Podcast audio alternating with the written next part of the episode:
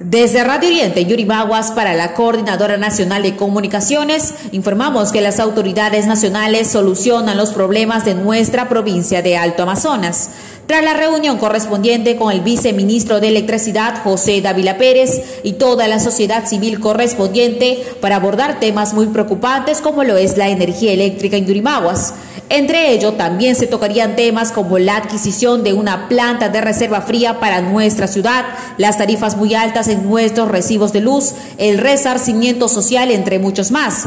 La reunión empezó a tomar su curso en donde el presidente del Fredesa, Omar Paiva Reategui, se refirió a lo que muchas veces la empresa Electro Oriente nos hace con los cortes de luz improvisados y las exageraciones de las tarifas por consumo eléctrico. Ante ello, el viceministro anunciaba que entendía nuestros reclamos y que estaba listo para darle solución a muchos de ellos.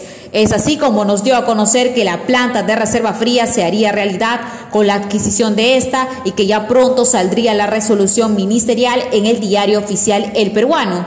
El otro tema muy preocupante fue también el resarcimiento social y de que se exigiría una auditoría completa en las oficinas de Electrooriente. Finalmente, el viceministro y la sociedad civil firmaron los acuerdos planteados. Desde Radio Oriente Yurimaguas informó Valeria Pagüeño para la Coordinadora Nacional de Comunicaciones.